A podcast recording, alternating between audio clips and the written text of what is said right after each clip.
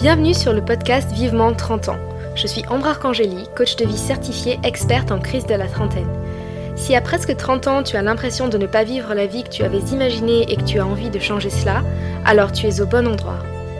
Au travers de mon expérience personnelle, de témoignages d'invités et de techniques de coaching, je vais te montrer comment faire les changements nécessaires dans ta vie avec grâce et agilité. Être un trentenaire accompli ne rime pas forcément avec avoir un job à responsabilité, être propriétaire, marié et un bébé en route. Avoir 30 ans et être épanoui, c'est surtout créer et mener la vie de ses rêves à soi. Alors, c'est parti pour l'aventure. Salut à tous, j'espère que vous allez bien. Dans l'épisode d'aujourd'hui, on va parler de la peur d'être seul. Est-ce que l'idée de passer une soirée seule avec toi-même t'angoisse? Est-ce que tu as toujours besoin d'être entouré pour te sentir bien? Est-ce que tu as l'impression de perdre ton temps quand tu es seul et de ne pas savoir quoi faire? Est-ce que tu te sens isolé, voire abandonné quand tu es physiquement seul Je pense qu'on connaît tous cette sensation, ou du moins on l'a tous ressenti au moins une fois dans sa vie. On rentre chez soi, chez soi le soir tard après le boulot, on n'a rien de prévu, et on commence à tourner en rond. On se dit qu'on va faire plein de tâches ménagères pour s'occuper, car au final on a du mal à kiffer, à apprécier le temps qu'on passe seul. Ou alors si tu es en couple et que ton copain, ta copine n'est pas là de quelques jours, euh, tu te retrouves seule à la maison et là ça fait bizarre. Ou alors tu as envie de te séparer de ton partenaire parce que ça va plus, mais l'idée de te retrouver seule dans ton appart te fait euh, frissonner. Et pour être honnête, c'est quelque chose qui m'affecte aussi. Euh, j'ai une relation très fusionnelle avec mon amoureux et je suis rarement seule parce que la journée je suis dans un coworking avec euh, plein d'autres personnes et en open space en plus donc on papote, on mange ensemble le midi. C'est trop bien, j'adore hein, mais ensuite le soir quand je rentre et que je suis avec mon amoureux, euh, ben je suis pas seule non plus. Le week-end je le passe avec lui, on voit des amis, la famille et c'est pareil pour tout le monde notre quotidien se résume souvent à parler, à, écouter à interagir avec des gens, que ce soit de façon directe ou via notre activité sur les réseaux sociaux. Et je réalise que les moments seuls se font rares. Et honnêtement, ça me manque parfois. Mardi soir dernier, mon chéri avait un repas le soir pour le travail et je me suis retrouvée seule. J'étais heureuse à l'idée d'avoir du temps pour moi-même et moi qui adorais ça avant et qui ai souvent vécu seule pendant mes études et vraiment je me réjouissais à l'idée de passer quelques heures seule avant d'aller me coucher. Et au final, qu'est-ce qui s'est passé? Eh bien, quand il est parti, je me suis sentie un peu perdue. J'étais là, euh, bon ben, qu'est-ce que je vais faire avec tout ce temps devant moi? Et au final, je me suis mise devant un film alors que j'aurais pu prendre un bain, euh, me pomponner, appeler une copine. Mais non, au final, je me suis plongée devant un film et en même temps, j'étais sur mon portable à écrire à des copines, à scroller pour me changer les idées, oublier que ce soir j'étais toute seule et oublier cette anxiété qui pointait le bout de son nez. Et hum, je me rappelle que quand j'étais plus jeune, euh, à la vingtaine, à la fac, euh, s'il y avait un soir pendant lequel je faisais rien, tout de suite j'avais des pensées comme euh, j'ai pas d'amis, je suis pas populaire ou personne ne m'aime qui venaient, qui me venaient à l'esprit. Et j'ai pris conscience que c'était pas sain du tout. Parce que j'avais envie de voir mon temps seul comme du temps de qualité. Parce que au final, c'est important d'aimer être seul avec soi-même. Souvent, on n'aime pas être seul car seul on s'ennuie et puis ça peut partir en spirale infernale de j'ai pas de passion, je fais rien sans les autres. Quand on est seul, on rumine, on ressasse, on peut se sentir incomplet aussi. Enfin bref, j'imagine que tu vois vraiment ce dont je parle. Et en faisant des petites recherches, j'ai trouvé que cette peur, elle avait un nom en fait. Ça s'appelle l'autophobie. Et étymologiquement, c'est intéressant parce que ça vient du grec auto, donc soi, et phobie, la peur. Et qui peut se traduire euh, littéralement comme la peur de soi en fait, même si ici en l'occurrence on parle de la peur d'être seul avec soi-même. Et la personne atteinte de cette pathologie euh, ressent une peur intense et irrationnelle d'être seule, dans l'instant, tout de suite, ou dans l'idée d'être seule euh, dans un futur proche. Et leur objectif premier, c'est d'éviter à tout prix d'être seul, euh, et il faut s'entourer coûte que coûte en permanence. Et si à certains moments la personne autophobe, elle n'y parvient pas, donc à s'entourer coûte que coûte, elle ressent alors un immense mal-être avec de l'angoisse, de l'anxiété une crainte irraisonnée. Et même apparemment dans les cas les plus extrêmes, il y a même des pensées dysfonctionnelles, euh, irrationnelles qui apparaissent, comme euh, de croire qu'un danger est imminent, que personne ne viendrait à son secours en cas de besoin, qu'elle pourrait mourir euh, par un accident extérieur ou qu'elle pourrait se faire du mal à elle-même aussi. Et donc ça c'est dans les cas extrêmes, et on parlera pas de ces cas extrêmes ici. En tout cas, si tu te reconnais dans un de ces traits extrêmes, euh, je te conseille de demander de l'aide à un professionnel médical comme un psychologue ou un psychiatre car moi je ne suis que coach de vie et c'est clairement hors de mon domaine de compétences. Mais si tu n'es pas dans un de ces cas extrêmes et que tu as seulement euh, voilà un malaise et un peu peur de te retrouver seul, alors tu trouveras certainement des réponses euh, qui pourront devenir en aide dans la suite de l'épisode. Et donc pourquoi est-ce si important d'être seul? Tout d'abord parce que c'est un moment qui est voué à être quasiment inévitable. Les chances pour que tu te retrouves seul à un moment dans ta semaine, dans ta journée, dans ton mois, dans ta vie sont très très hautes. Donc si tu vis avec la peur au ventre tout le temps euh, de ce moment-là, ben, c'est juste pas vivable en fait. Parce qu'à cause de cette peur, tu vas te forcer à faire des choses dont tu n'as pas envie. Tu vas aller à cette soirée avec des gens qui te saoulent euh, juste pour pas dîner en tête à tête avec ton chat ou tu vas voir euh, un mec le soir que tu as rencontré sur Tinder même si c'est pas un, super coup, un super date, bah parce que quand même ça fait de la compagnie. Ou tu vas rester dans cette relation avec ce mec qui te convient plus du tout parce que tu ne supportes pas de vivre seul. Et que quand tu es seul, tu te sens abandonné, quand tu ne vois pas un mec, tu ne sens pas désiré, que quand tu n'es pas entouré de tes amis, tu te sens isolé. Enfin bref, tu vas te forcer en fait avec des choses qui ne t'enchantent pas forcément pour fuir cette solitude qui te pèse. Mais en fait, en fait, c'est même pas vraiment le mot solitude qu'il faudrait employer dans ces cas-là, mais plutôt le mot isolement. Parce que en soi, la solitude, c'est simplement le fait d'être seul. Mais si on rajoute un sentiment de souffrance ce fait d'être seul, alors ça se transforme en isolement.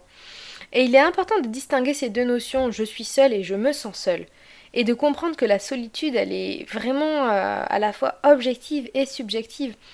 On peut se sentir seul alors qu'on est entouré d'une foule, et au contraire, on peut se sentir euh, relié au monde alors qu'on est seul euh, physiquement. Et tout est une question de ressenti et de désir de solitude surtout.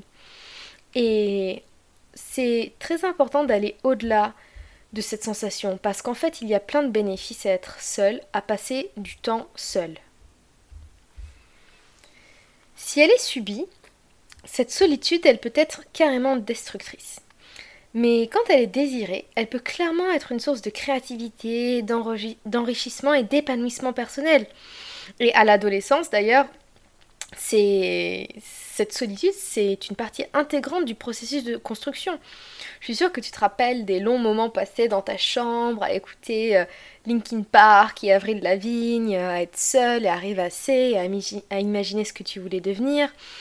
Et donc lâcher prise avec le monde extérieur pour se connecter euh, avec ses désirs, ses rêves, son imagination et sa créativité, c'est hyper important. Quand tu es seul aussi, tu laisses place à des émotions que tu t'autorises pas forcément à exprimer en public, comme la tristesse, la colère, le coup de blues. Parce que au final, qu'est-ce qui se passe quand on est seul? Eh bien, quand on est seul, on est soi-même. Car on n'a pas le regard des autres qui pèse sur nous. On peut enlever le masque, on laisse aller nos émotions. Et se retrouver seul, c'est un moment vraiment libérateur car tu vas avoir cette liberté d'être toi-même. Et c'est pour ça qu'il faut que tu t'accordes ces moments-là. Et être seul, c'est aussi te connecter à ta créativité, à ton imagination, c'est le moment de te connecter à tes désirs, de te poser pour écouter le dialogue intérieur qui essaye de te faire passer des messages. Et souvent, quand on est en crise de la trentaine, on n'a pas envie d'écouter les messages que nous envoie notre cerveau. On n'en a tout simplement pas envie. On essaye de se convaincre que ça va aller mieux, que ce malaise constant qu'on ressent va passer, et qu'on va arriver à faire taire cette voix qui nous dit qu'il va falloir faire changer les choses. Et quand on est seul, on a peur d'écouter cette voix, car elle va nous challenger. Elle va nous dire qu'il va falloir sortir de notre zone de confort, et ça, on n'en a pas du tout envie. Et d'ailleurs, si tu veux savoir pourquoi tu ressens tant de résistance à sortir de cette zone de confort, euh, je t'invite à aller écouter euh, l'épisode Boost numéro 2, dans lequel on aborde justement cette question euh, de la zone de confort. Et pour continuer, être seul, c'est surtout arrêter de se mentir. Et ça, c'est tellement important si tu as envie de faire des changements nécessaires dans ta vie. Il faut surtout que tu sois au clair avec toi sur ce qui ne te convient plus et surtout de là où tu veux aller par la suite. Ensuite, ça peut pas sembler super paradoxal, mais apprivoiser cette solitude et ce calme, ça va considérablement améliorer tes relations avec les autres. Déjà parce que tu vas apprécier réellement le temps de qualité que tu vas passer avec tes potes. Et ce sera un réel moment d'échange plutôt qu'une soirée pour meubler ta solitude. Et aussi, tu vas avoir une relation plus saine avec tes potes, ton partenaire, parce que tu vas réellement apprécier la qualité de leur compagnie pour ce qu'ils sont. Et vu que tu es bien avec toi-même, tu vas commencer à faire les choix et décider d'avec qui tu veux passer du temps ou pas, vu que tes amis ne seront plus là pour meubler, mais vraiment pour passer un bon moment et t'enrichir, et s'enrichir mutuellement. Parce qu'au final, si on ne s'aime pas, si on n'apprécie pas sa propre compagnie, est-ce qu'on peut réellement apprécier celle des autres ou celle d'un autre? C'est une question à se poser. En passant du temps agréable seul, on apprend réellement à mieux choisir ses relations. Et l'autre, les, amis, ne, vient pas. Enfin, l'autre ne vient pas nous sauver de notre solitude, mais nous en retirer parce qu'on l'a choisi. Ne pas avoir peur d'être seul nous offre clairement la liberté de choisir de nous entourer de celles et ceux qui nous apportent vraiment quelque chose. Et hum, si on commence à s'intéresser aux causes pour mieux comprendre pourquoi est-ce qu'on a peur de se, sentir seul, d'être seul avec soi-même, c'est important de comprendre pourquoi. Et d'abord, je pense que c'est parce que pour beaucoup, on n'a jamais euh, vraiment appris à être seul.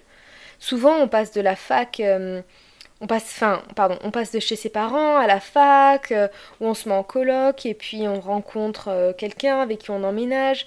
Et finalement, on n'a jamais appris à vivre seul, et je connais plein de gens qui n'ont jamais vécu seul, enfin même pas un mois.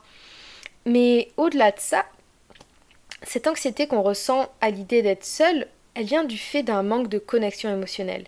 On a l'impression de ne pas être aimé et désiré si on est seul. On a l'impression qu'on n'est pas désirable si on n'est pas en couple, peut-être pas assez fun si on n'est pas invité tous les soirs chez les potes. Il nous manque quelque chose quand on est seul. Et il nous manque ce sentiment de valoir quelque chose, cette estime qui nous est donnée par les autres en interagissant avec eux, on n'est pas capable de se la donner soi-même. Et donc cette peur cache souvent un manque de confiance en soi et un manque d'estime de soi. Et de plus, je pense que c'est difficile de voir la solitude comme quelque chose de positif et constructif dans une société qu'on pourrait presque qualifier de société euh, anti-solitude. On a un agenda professionnel surchargé, une famille, une vie sociale remplie, des réseaux sociaux. On est nombreux à, jamais trouver euh, de temps pour soi ou se retrouver seul avec nous-mêmes. Être entouré, ça devient la norme et on en perd presque l'habitude d'être seul. Et la société ne nous aide pas à voir les choses différemment parce que être en couple, fonder une famille et maintenant avoir des followers sur les réseaux sociaux, ça devient la norme en quelque sorte. Donc ça, c'est une partie, c'est une des causes. Une autre cause, c'est que pour d'autres, aux racines de l'autophobie, en fait, se cache souvent une blessure d'abandon. Et le plus souvent, c'est dans l'enfance. Et ça peut être quelque chose de minime comme un oubli à la crèche, au supermarché, dans un lieu public, un manque d'écoute de l'enfant, un manque de prise en compte de nos ressentis quand on était enfant, ou on nous a fait croire qu'on était inintéressant, peu aimable, voire mauvais, sans vouloir jeter la pierre à mes parents ou aux parents en général. Combien de fois j'ai été menacée d'être envoyée à l'internat ou d'être abandonnée au bord de l'autoroute. Bon, au final, j'ai été envoyée en internat et c'était vraiment génial, mais clairement, oui, j'avais peur de l'abandon.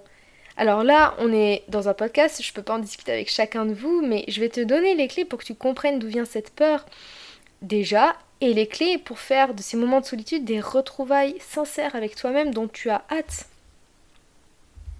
Et donc une des premières pistes pour euh, apprivoiser cette solitude, c'est d'identifier pourquoi tu as peur. Et souvent, la peur de la solitude, elle est liée à l'angoisse de l'abandon et le sentiment de danger sans personne pour intervenir. Et comme on vient de dire, la peur trouve souvent sa source dans un traumatisme du passé, par des parents absents, une agression subie, euh, un sentiment d'exclusion ou de rejet social. Et donc ce que je te propose comme exercice, c'est dans un premier temps d'essayer de t'imaginer dans une situation inconfortable de solitude. Je sais pas, ça peut être la nuit, dans la rue, ou euh, pendant un long moment t'es seul chez toi, et essaye donc d'imaginer ça et de noter ce qui te dérange. Est-ce que c'est de ne pas voir tes proches pendant longtemps? Est-ce que c'est de te sentir incapable de réaliser des tâches seule Est-ce que c'est de croire que quelque chose de grave va t'arriver? Est-ce que c'est te dire que tu vas finir seule sans personne à tes côtés? Et je te conseille de te poser ces questions à un moment où justement tu te sens en sécurité et entouré. Quand justement tu n'es pas seul, euh, quand tu as quelqu'un dans la pièce à côté ou posé à ton bureau, le but c'est pas du tout que ça te mette mal, mais qu'au contraire tu puisses être consciente de ce qui se passe dans ta tête pour que tu sois déjà consciente de ça le jour où tu te retrouveras seul et que tu commenceras à paniquer si c'est le cas. Le but, c'est vraiment d'identifier la pensée euh, source de cette anxiété. Et souvent, tu vas réaliser que cette pensée, elle est complètement irrationnelle et t'en détacher facilement. Moi, je me rappelle que quand j'étais seule, j'avais l'impression que j'étais pas aimée par qui que ce soit. Et quand j'ai identifié cette pensée, j'ai commencé à la questionner, à la remettre en question. Et j'ai commencé à réaliser qu'elle était fausse et qu'il ne fallait plus que j'y prête attention. Et vu que j'y prêtais plus attention, la pensée, elle s'en est comme allée, elle s'est évanouie, elle avait vraiment perdu son pouvoir sur moi. Un deuxième conseil que je te propose ici, c'est de voir la solitude différemment. Parce que souvent, cette solitude, on va la subir. Tu vas certes tout faire pour y échapper, mais peut-être quelqu'un va pas pouvoir euh, venir te voir euh, et te prévenir au dernier moment, ou tu vas devoir aller en mission pour le boulot seul quelque part, ou bah, un soir t'as rien de prévu, ou un week-end ton mec va partir entre potes. Enfin, Bref, cette solitude, tu vas la, subir passivement. Et ici, c'est de voir cette solitude comme quelque chose que tu vas pouvoir maîtriser, pour justement ne plus la voir comme quelque chose de négatif, mais comme un réel moment pour te ressourcer. Et pour faire ça, je te propose dans un premier temps de programmer cette solitude, de programmer un rendez-vous avec toi-même, un temps de solitude. Ça peut être une heure, deux heures, un après-midi, que tu prévois un temps pour toi et aussi ce que tu vas y faire. Et du coup, tu vas faire quoi pendant ce temps-là? Alors d'abord, tu vas te connecter à toi et établir un dialogue avec toi-même.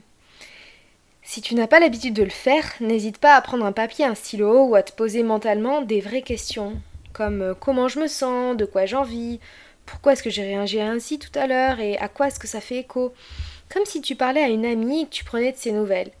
Et ces moments vont affiner tes goûts, tes envies, tes ressentis, ton intelligence émotionnelle, qui seront alors moins influencés par ton entourage. Ces moments nous permettent vraiment d'enlever le masque qu'on porte parfois, voire toujours, dans une société qui nous oblige à nous adapter en permanence. C'est comme un rendez-vous avec toi-même. Et cette solitude, elle te permet d'observer le bavardage assourdissant que tu as dans ta tête sans cesse et de faire le point en tête à tête avec toi-même.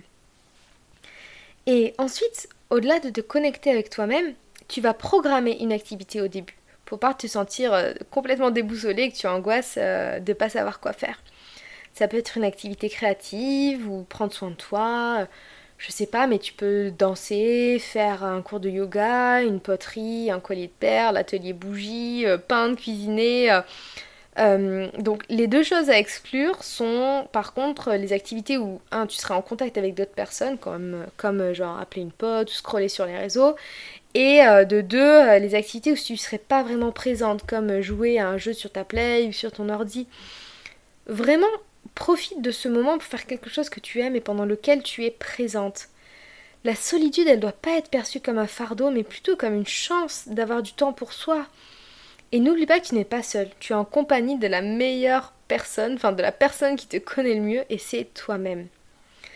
Et gagner en estime de soi et en amour pour soi, c'est grosso modo devenir redevenir sa propre meilleure amie, sa propre besta. Ta besta, elle te connaît par cœur euh, et tu adores passer du temps avec elle. Tu lui pars à cœur ouvert. Et eh bien là, le temps que tu vas passer avec toi-même, c'est comme si tu le passais avec ta meilleure amie. Alors qu'est-ce que tu ferais avec elle? Pour rendre la tâche plus facile, tu peux commencer à faire par exemple une liste de choses que tu aimes bien faire seul. Le plat que tu aimes cuisiner, un livre que tu aimes lire, un, soin du visage que tu aimes faire ou un automassage. Et l'étape d'après, donc le next level, c'est de faire une activité seule avec soi-même, dehors en public. Souvent on a honte d'être seul en public, je sais pas si toi ça te fait ça, mais moi un petit peu. On a peur que les gens nous croient abandonnés ou qu'ils nous jugent parce qu'on a personne pour aller au resto, personne pour boire un café.